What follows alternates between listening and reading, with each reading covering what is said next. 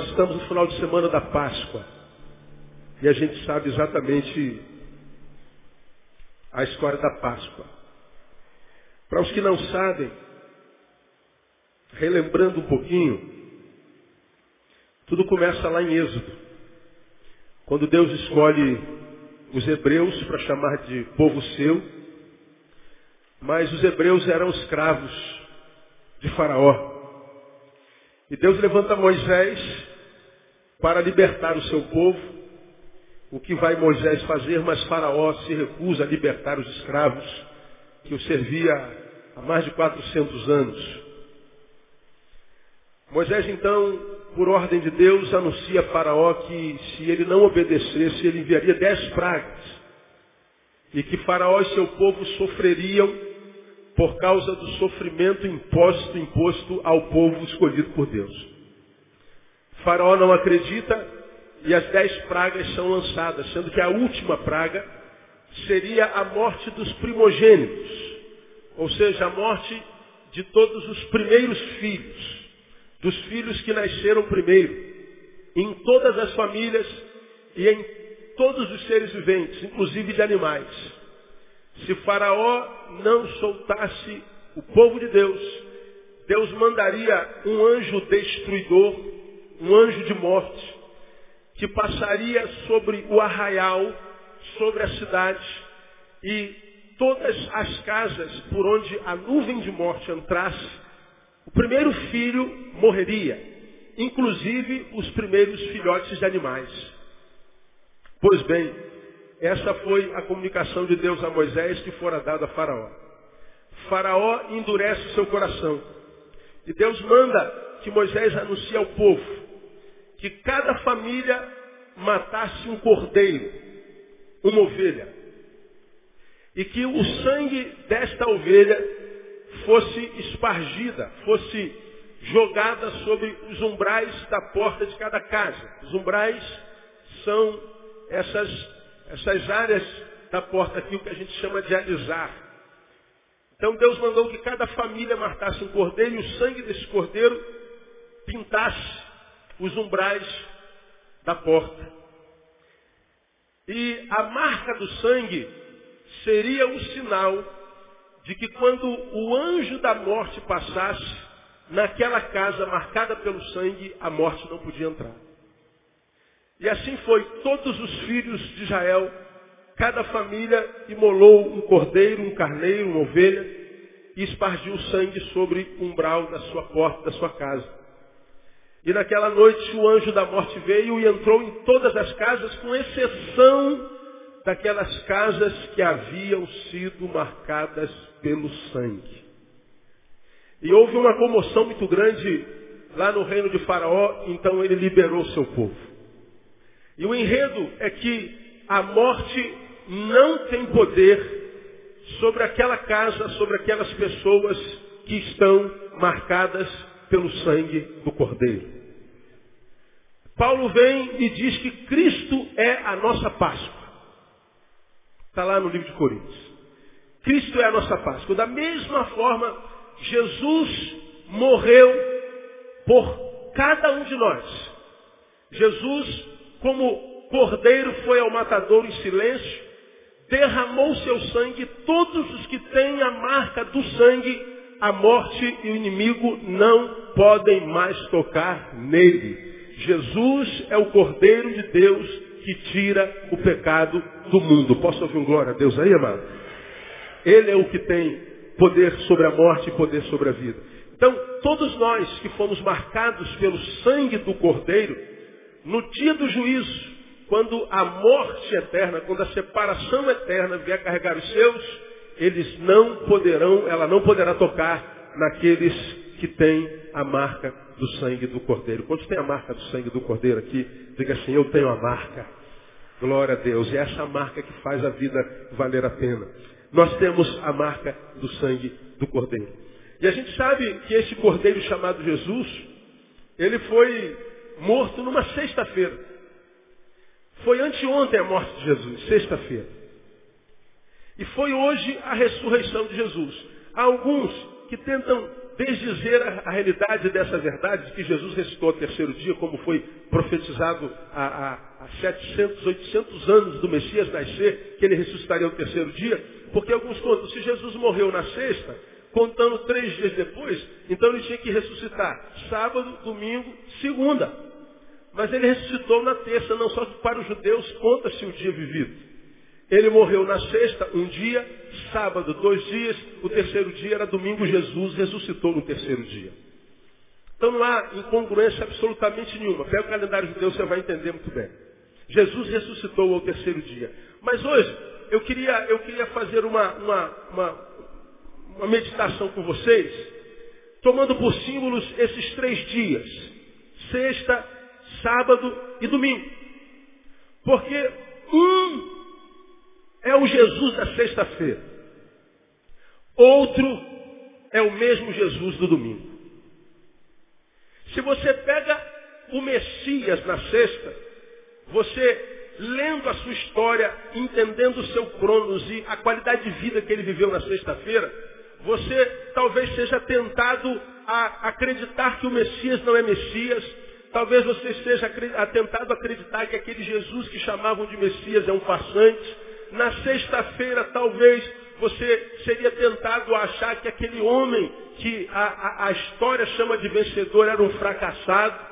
Talvez na sexta-feira, olhando para Jesus, a tua fé desfalecesse, porque eu não posso servir a um Messias tão frouxo, tão fraco, tão frágil, tão perdido, tão derrotado.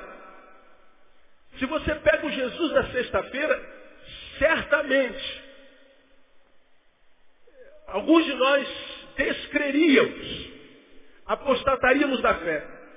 Eu não acredito, isso digo eu não, Senhor, que sexta-feira tenha sido um dia de muitas conversões.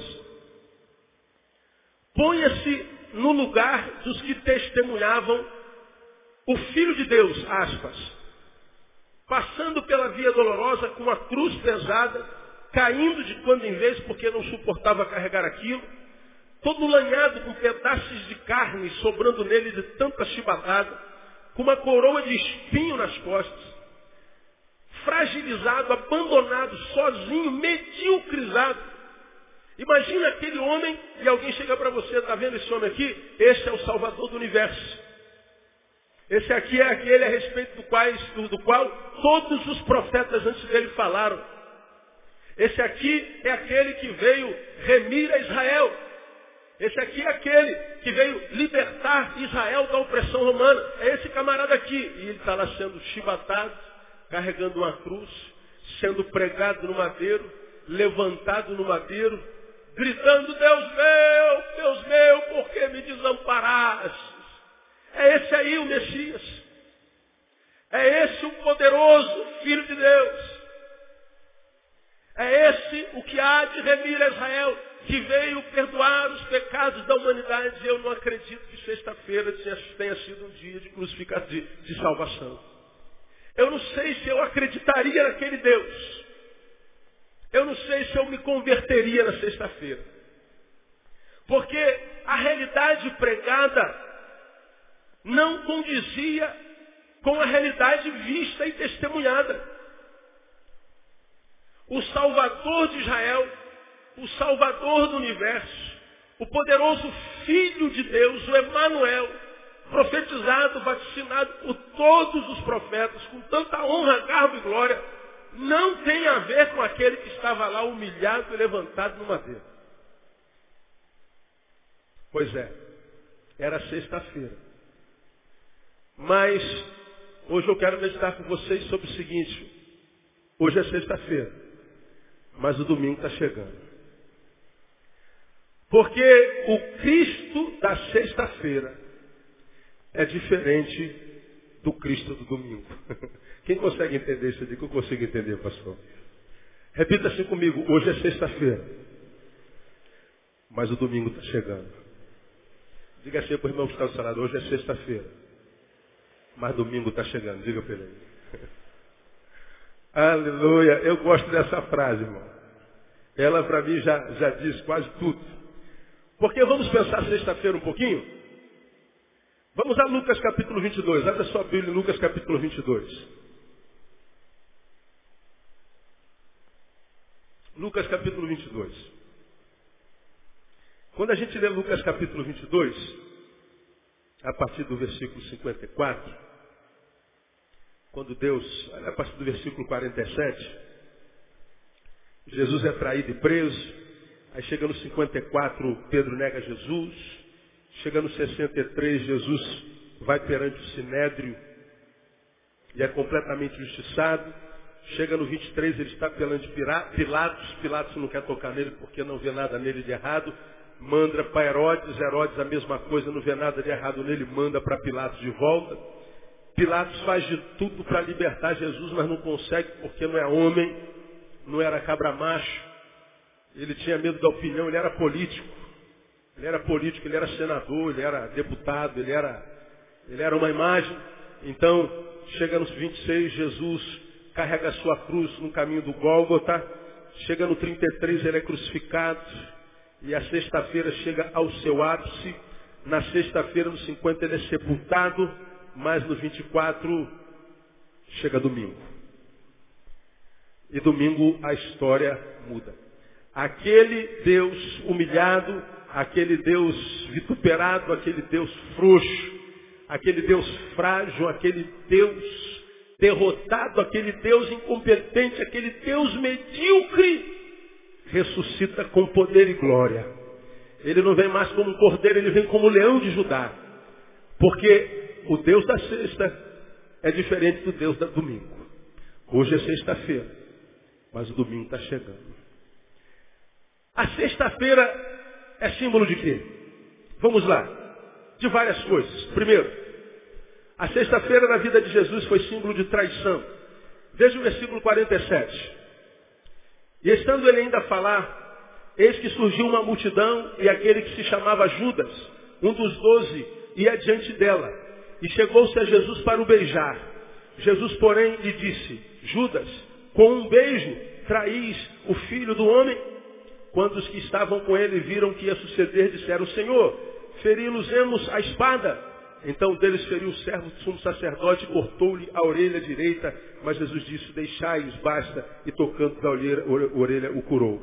Então disse Jesus aos principais sacerdotes, oficiais do templo, anciãos que tinham ido contra ele, saístes como a um salteador com espadas varapaus, todos os dias estava eu convosco no templo e não estendestes as mãos contra mim, mas esta é a vossa hora e o poder das trevas.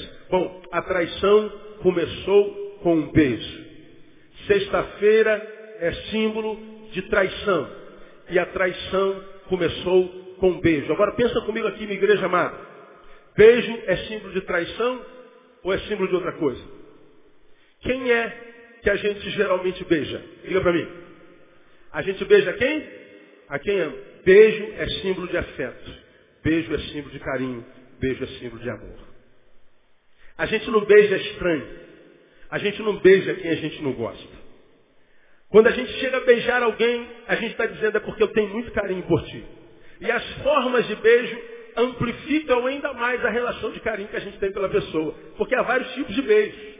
Há um beijo que é cumprimento, há um beijo que é expressão de carinho, há um beijo que é expressão de unidade, de amor, de completude.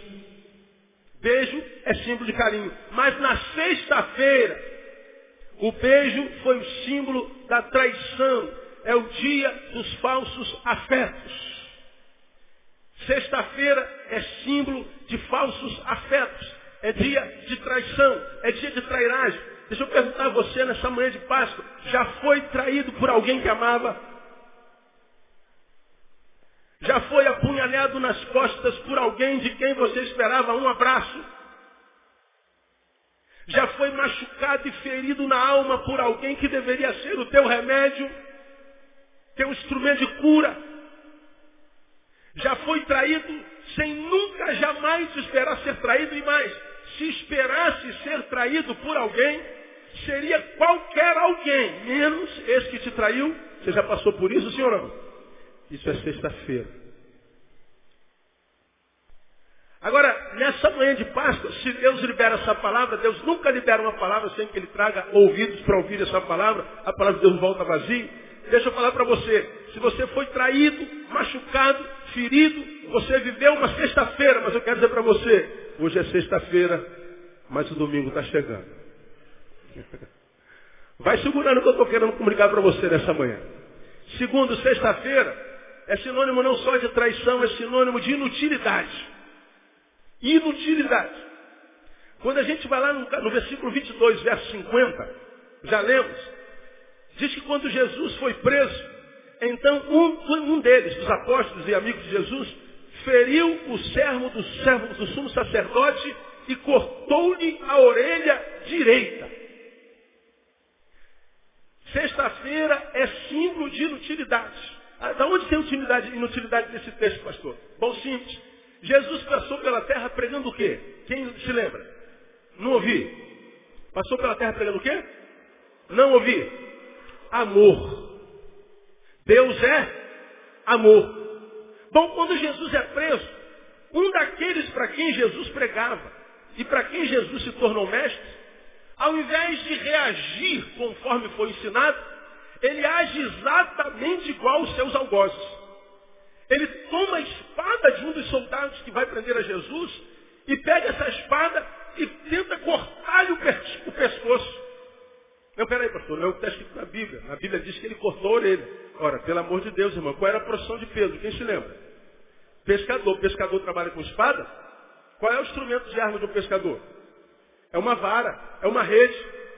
Pedro não tinha destreza com espada. Ele roubou a espada do camarada. Primeiro, está errado, porque crente não rouba. Ele tomou a espada do, do, do, do soldado e ele então jogou aonde pôde. A gente geralmente ataca na cabeça. Ele jogou, foi para arrancar a cabeça do cara. O cara deve ter se abaixado. E ó, você acha que Pedro tem essa mira cirúrgica? Vou mirar na orelha dele e vou acertar. Puf. Só se a orelha do cara fosse dumbo. Mesmo que fosse.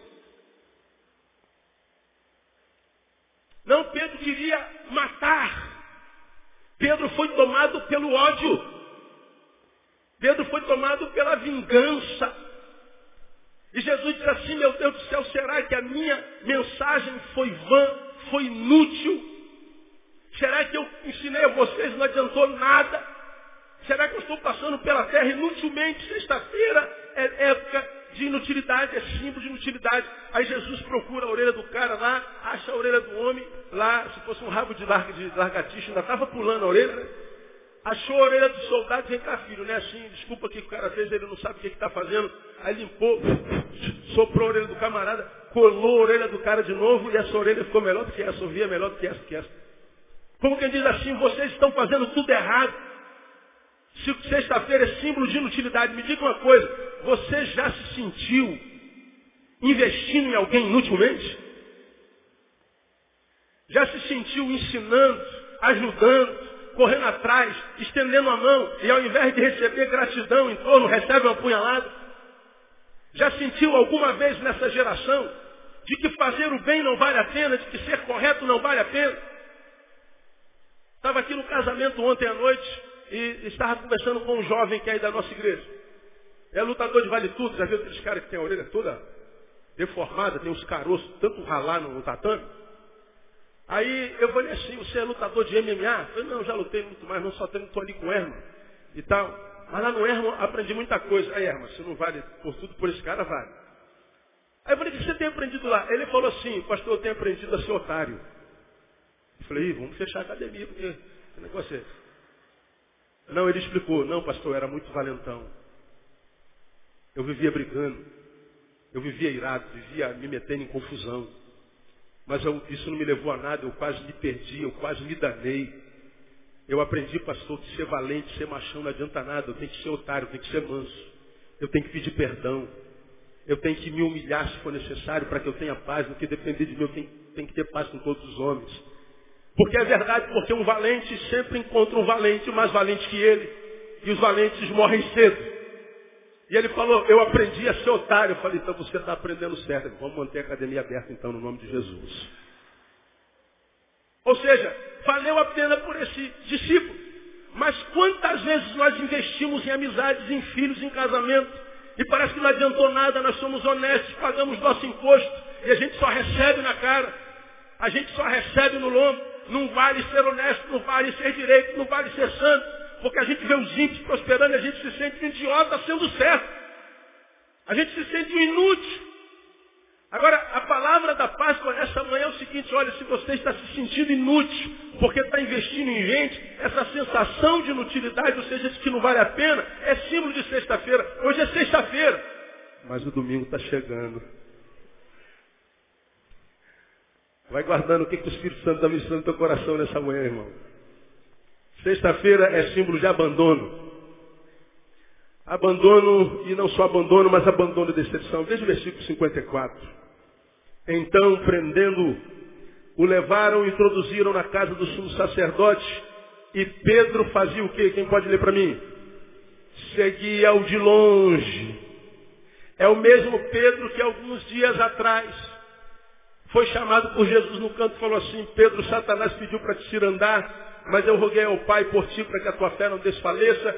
E o super Pedro, super crente, ungidão, sapatinho de fogo, do homem do reteté, diz assim, Jesus, fica tranquilo porque eu estou pronto a ir contigo para a prisão e se for necessário eu lhe digo mais, estou disposto a morrer por ti.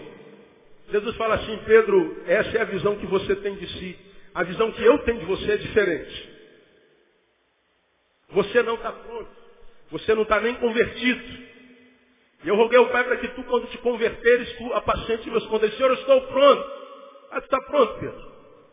Está disposto a ser preso comigo e a morrer por mim? Pois bem, vou te falar hoje. Antes que o galo cante, ou seja, quando a sexta-feira estiver entrando, eu te digo, você já me terá negado não uma só vez, nem duas, mas três. Eu fico imaginando a cara de Pedro, Jesus está enganado. Eu estou pronto. Jesus então é preso, ele tenta arrancar a cabeça.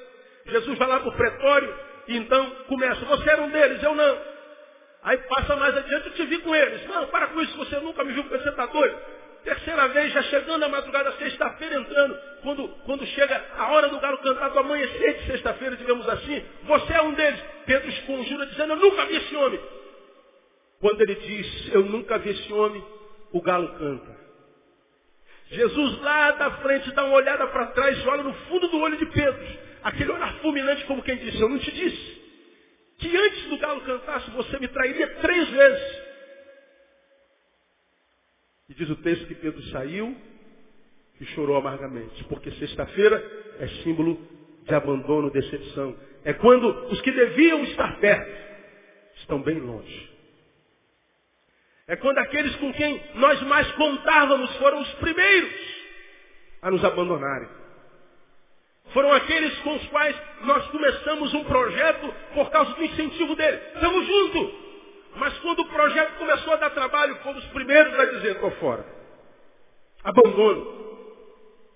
É, sexta-feira é símbolo de, de, de decepção. Já decepcionou-se com alguém em quem você investiu tanto tempo, tanto dinheiro, tanto amor, tanto carinho, tanto afeto. Já investiu em gente que, na, na, qual você plantou amor e amizade, fidelidade, carinho, mas que retribuiu de forma equivocada, te abandonou no momento que você mais esperava. Ele que você imaginava ser aquele que ia estar mais perto no momento mais dolorido, no momento mais dolorido foi o que estava mais longe.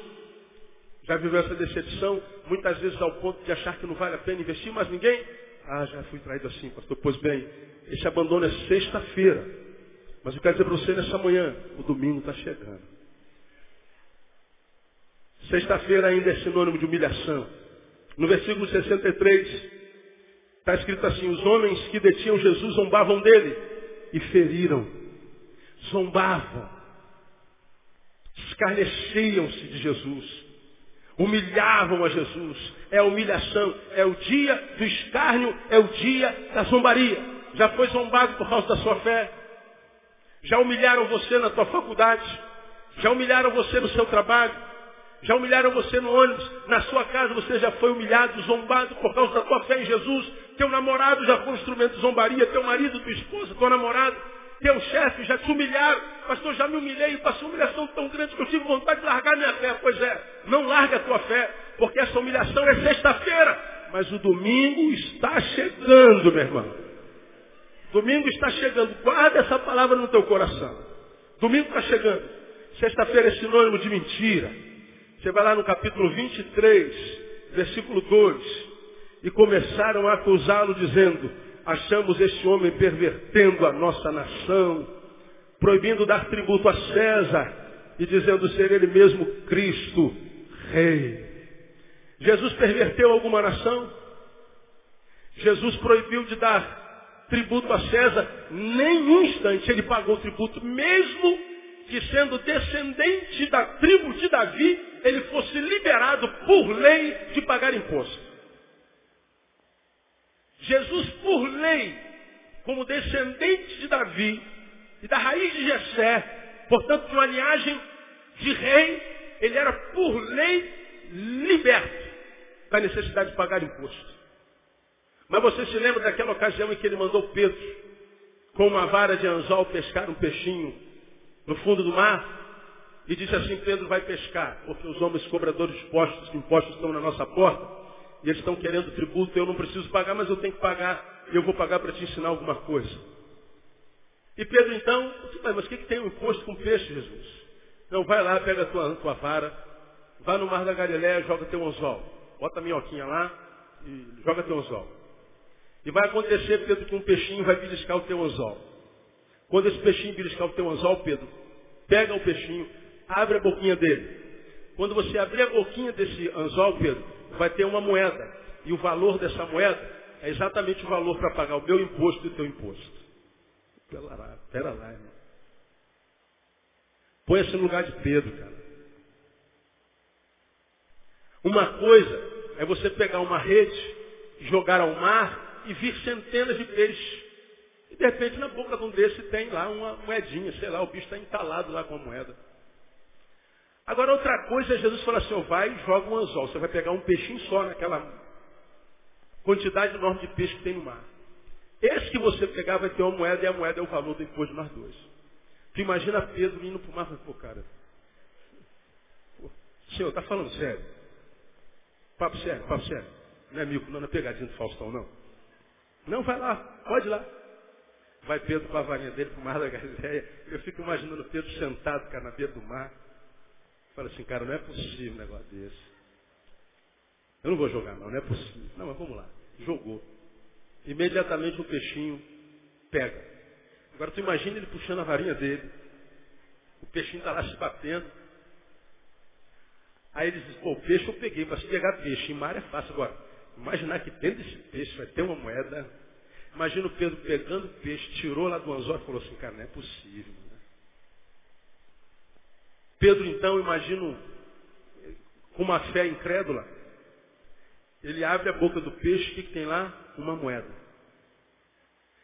E é o valor do imposto de Jesus e dele. Jesus está dizendo, olha, se essa moeda tem a foto de César, tem a impressão de César, então dá a César o que é de César. E a Deus o que é de Deus. Jesus está dizendo que nós temos esse papel social. Somos cidadãos do céu, mas estamos emprestados na terra. Moramos de aluguel. E se moramos de aluguel na terra, porque nós somos cidadãos, cidadãos de outra terra, nós temos que pagar o nosso imposto, temos que pagar o nosso aluguel. Então, nem que seja através de milagre, Pedro, ensina a tua igreja que ela tem que ser o melhor cidadão que um planeta possa encontrar nas suas terras. Jesus não trabalhou contra César. Mas aqui está a mentira. Ele se levantou contra César, pervertendo a nossa nação, proibindo dar tributo a César. Esse é o tempo da mentira. Mentira é sexta-feira, sexta-feira é mentira. Já contaram alguma mentira a teu respeito que te magoou muito? Seu nome já foi o motivo do último fuxico daquele grupo de amigos seu? Alguma mentira a teu respeito já tatuou a tua alma de forma a te deprimir de forma poderosa. Mentiram, te magoaram, pois bem, mentira é sexta-feira, sexta-feira é mentira. Mas eu quero dizer para você que está aqui ferido pela mentira que contaram a teu respeito. Hoje é sexta-feira. Mas o domingo está chegando na sua vida. Vai mastigando o que eu estou te falando. Um outro símbolo é o símbolo da covardia. Veja capítulo 23. Versículo 4. Meu amor, já pensou se você me emprestasse a sua toalha, aquela toalha Bacana, nossa, eu ia ficar feliz a ver, mas só se desse. Né? Ah, Lucas capítulo 23, versículo 4, diz assim, então disse Pilatos aos... Eu? Glória, pedi, dá-se-vos-á, obrigado. Deus abençoe. Chapa está quente aqui hoje, nem sol tem, né? Glória a Deus. Hoje é sexta-feira, mas domingo está chegando. É. Versículo 4. Então disse Pilatos aos principais sacerdotes e às multidões, multidões, não acho culpa alguma neste homem. Você vai lá no versículo 11. Depois ele mandou para Herodes. Herodes, porém, com seus soldados, desprezou e, escarnecendo-se dele, vestiu com uma roupa resplandecente e tornou a enviá-lo a Pilatos, porque não encontrou nada em Jesus. Chega no 14 e disse-lhes, apresentaste-me este homem como pervertedor do povo. E eis que interrogando diante de vós, não achei nele nenhuma culpa das de que o acusais. Está lá no versículo 15. Nem tampouco Herodes, pois Nolo tornou a enviar e eis que não tem feito ele coisa alguma digna de morte. Você vai no 22. Falou-lhes então pela terceira vez, pois que, que mal fez ele? Não achei nele nenhuma culpa digna de morte. E assim foi o veredito de Jesus. Agora, se não foi achado em Jesus nenhum pecado, nenhuma ação digna de morte, por que, que Jesus morreu? Por que, que Jesus foi trucidado? Por que, que Jesus foi humilhado, arrebentado, humilhado? Por que, que Jesus fez? Por causa da covardia das autoridades daquela época. Quantos de nós somos vítimas de covardia?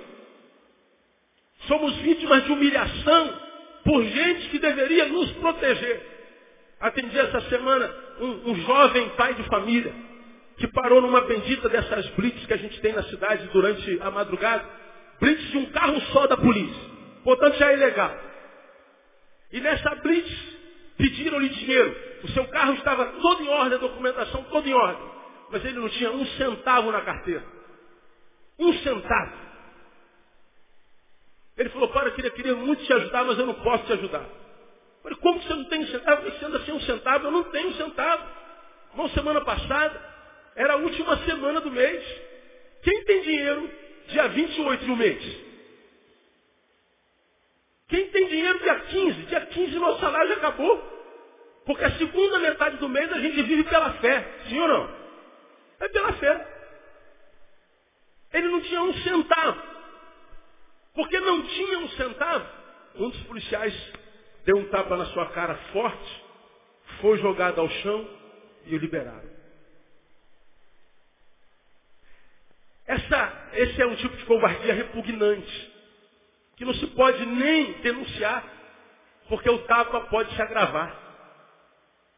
E a gente tem que ser alvo dessa humilhação, dessa covardia, sem poder nos defender. Talvez você já tenha sido humilhado covardemente no seu trabalho, na sua faculdade, na sua igreja. Você foi humilhado na rua, você foi humilhado, passou por humilhação covarde, mas deixa eu falar para você, inclusive para você, meu irmão, que foi humilhado por esse policial, nessa semana está aqui me ouvindo, você está aí sentado. Hoje é sexta-feira, mas o domingo está chegando. Segura essa palavra aí. Sexta-feira é dia de covardia, mas segunda-feira é dia de injustiça. Lá no 23 e 24, mas eles estavam com grandes brados pedindo que fosse crucificado e prevaleceram os seus clamores. Então Pilatos resolveu atender-lhes o pedido. Era injusto, mas ele atendeu, aqueceu o pedido. Crucifiquem. Sexta-feira é dia de injustiça. É dia em que nós recebemos em dor o que não merecíamos. É dia em que não recebemos o prêmio que merecíamos. Quantos de nós somos alvos de injustiça o tempo inteiro? Quantos de nós Conversávamos com um casal, amigo querido, com quem jantávamos essa semana, ou almoçávamos, não sei. E ela estava é, é, esperando a vaga de um emprego. E pela, pela, pela, pelas entrevistas que fez, ela foi a candidata melhor de todas, longe. E era uma empresa, hoje ela já está trabalhando, mas a empresa para a qual ela fez a entrevista era muito melhor do que essa empresa na qual ela está trabalhando, embora seja pensam da mesma forma. E ela então fez a sua entrevista Os chefes com quem ela trabalharia gostaram muito dela, mas a secretária que intermediava as coisas, na empresa era a única que falava inglês. E essa irmã seria a segunda no escritório que falaria inglês. Portanto, uma ameaça. O que, que essa secretária fez? Fez com que ela não voltasse mais e perdesse o emprego. Agora, a secretária é uma irmã em Cristo Jesus. Injustiça. Eu poderia abençoar uma irmã em Cristo, mas essa irmã é uma concorrente, é uma ameaça. Então, mesmo que ela seja melhor, tenha direito em detrimento dos outros por causa da competência, eu a dispenso. E aí, cadê, cadê a menina? A menina já arrumou emprego em outro lugar, já está trabalhando. Mas está trabalhando por quê? Porque ela foi injusta. Você já foi alvo de justiça? Foi alvo de, de, de, de profunda injustiça? Pois bem, é porque é sexta-feira. Sexta-feira é hoje, mas o domingo está chegando. Um último símbolo. Penúltimo. Símbolo de dor. 23, 33. Quando chegaram ao lugar chamado da caveira, caveira, ali o crucificaram. A ele e também aos malfeitores. Um à direita e outro à esquerda. Dor física, psíquica e espiritual. Aquele Jesus que a cada martelada gritava de dor, aquele Jesus que gemia de dor naquela cruz, aquele Jesus da sexta-feira crucificado, que não é esse que está aqui no nosso painel, aquele Jesus crucificado que exprimia sua dor como uma dor insuportável, era o Jesus da sexta-feira. Quando você sofre uma dor insuportável, principalmente aquela que não lhe deveria ser imposta, é porque é sexta-feira. A sua dor é dor porque é sexta-feira. Mas deixa eu falar para você que está sentindo dor na sexta-feira. O domingo está chegando, meu irmão, na sua vida. Eu quero que você receba essa palavra como uma palavra profética. É sexta-feira, mas o domingo está chegando. Aquele Jesus da sexta-feira não tem nada a ver com Jesus do domingo. E depois de toda sexta-feira vem um domingo que é antecedido por um sábado. Agora, na sexta-feira foi o dia da traição. Na sexta-feira foi o dia da inutilidade. A sexta-feira foi o dia do abandono, da negação, da humilhação, da mentira, da covardia, da injustiça, da dor e da morte. É sexta-feira. Quando Deus me deu essa palavra, a ideia que eu disse para Deus foi, Deus, então a gente vive uma grande sexta-feira. Então no nosso calendário não tem mais segunda, terça, quarta, quinta, sexta, quinta, quinta, sábado, domingo. Parece que a gente só vive sexta-feira porque é o que a gente vê todo dia. Dor, injustiça, covardia, mentira, humilhação, negação, abandono, utilidade, traição. Nós vivemos, amados, uma grande sexta-feira. Porque a Bíblia diz que o mundo jaz no maligno, mas nós não podemos esquecer, porque vivemos uma sexta-feira, que o domingo está chegando, amado. Diga, irmão, está do seu lado, irmão, teu domingo está chegando. Eles não sabiam que era sexta-feira, mas o domingo estava chegando. Bom, depois de sexta-feira vem sábado. Foi ontem. Sábado é o dia em que o circo é desarmado. O Cristo está na cruz morto. É o fim da esperança. Aparentemente é o fim dos sonhos. A multidão que gritava crucifica o dispersa-se. E Jesus está entre os dois bandidos. Sábado é dia de silêncio.